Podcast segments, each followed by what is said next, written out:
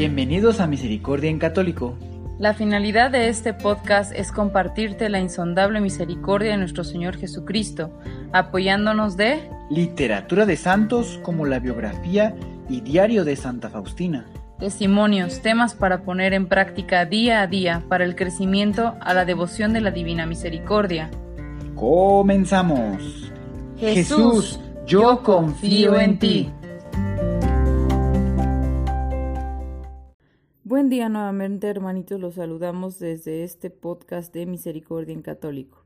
Hoy vamos a tener un capítulo cortito pero muy interesante y vamos a ver que el camino de Dios llega a ser complicado a veces, o más que complicado, no es lo que estamos acostumbrados a vivir. Recordando el capítulo anterior, el Señor trazó el signo de la cruz sobre toda Polonia el corazón de la hermana Faustina se llenó de gozo ante la misericordia de Dios. A partir de entonces ella oraba diariamente con mayor fervor por su querido país.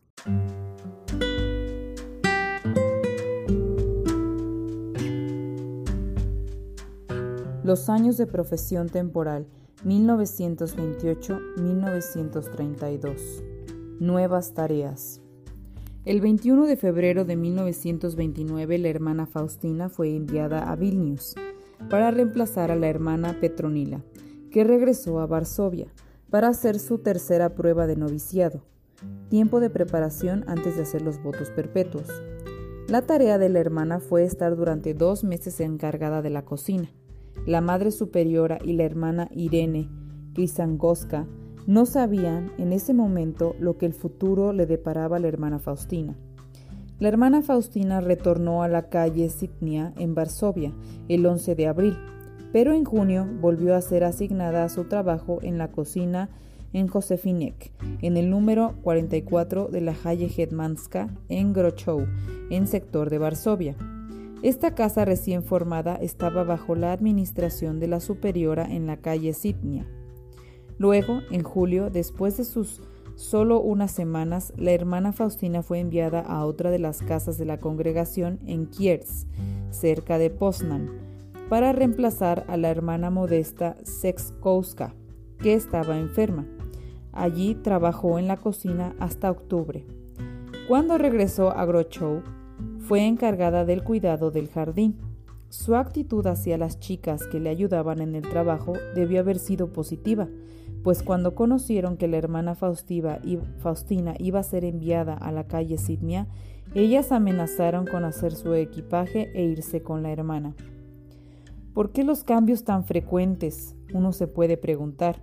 Algunas hermanas eran de la opinión que a la hermana le gustaban.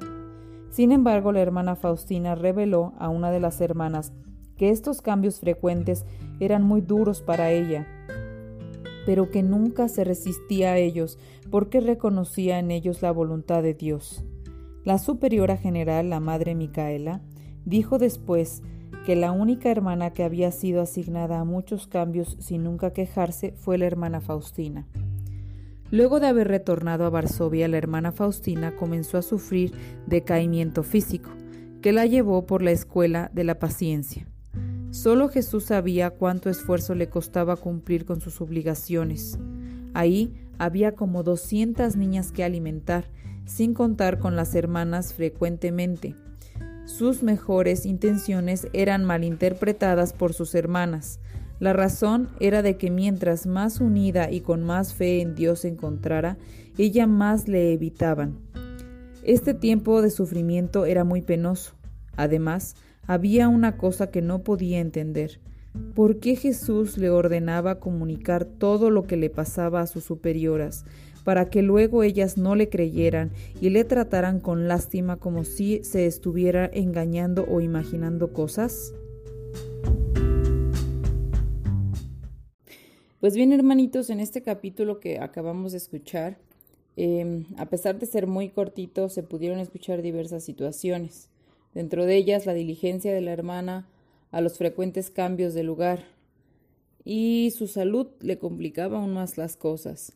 Pero como habíamos mencionado ya en otro episodio, la situación que más, más difícil se le hacía era soportar la incomprensión de sus hermanas y sus superioras de la congregación. Y aquí vamos a resaltar dos puntos importantes. Primero, ¿qué actitud nosotros llegamos a, tomar cuando tenemos que trabajar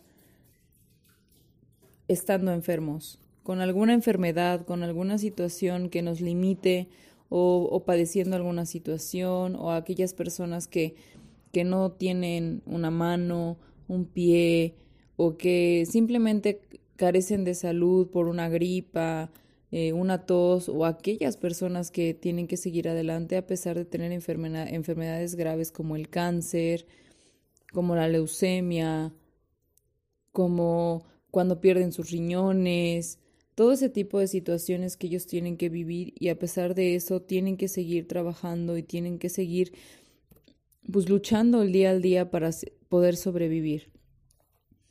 ¿Qué actitud tomamos realmente nosotros cuando estamos en esta situación? ¿Lo tomamos de la mano de Dios o nos molestamos, nos estresamos y nos frustramos cada que esto sucede? Y el segundo es que si han sentido alguna vez en su trabajo o en su hogar o en su casa mm, que su grupo social en el que pues normalmente se desenvuelven mm, no los tiene en buena estima o les hace se les hace difícil trabajar con esas personas o colaborar con esas personas. ¿Qué actitud toman o qué sentimientos em, se albergan en sus corazones cuando sucede esto? Poco a poco, la hermana Faustina, de la mano de Dios, nos irá enseñando cómo debemos caminar en estas situaciones, cómo debemos andar de la mano del Señor y de nuestra Madre Santísima para poder superar este tipo de dolencias, que posiblemente no sean dolencias físicas, pero son dolencias del corazón, dolencias del alma.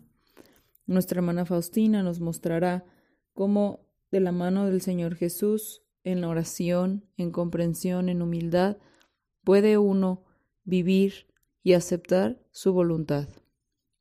Pues les damos muchas gracias a todos los que nos han estado escuchando. Em, pues este es el final de este episodio. Esperamos que les haya gustado mucho y pues nos escuchamos en el siguiente audio. Que Dios los bendiga a todos.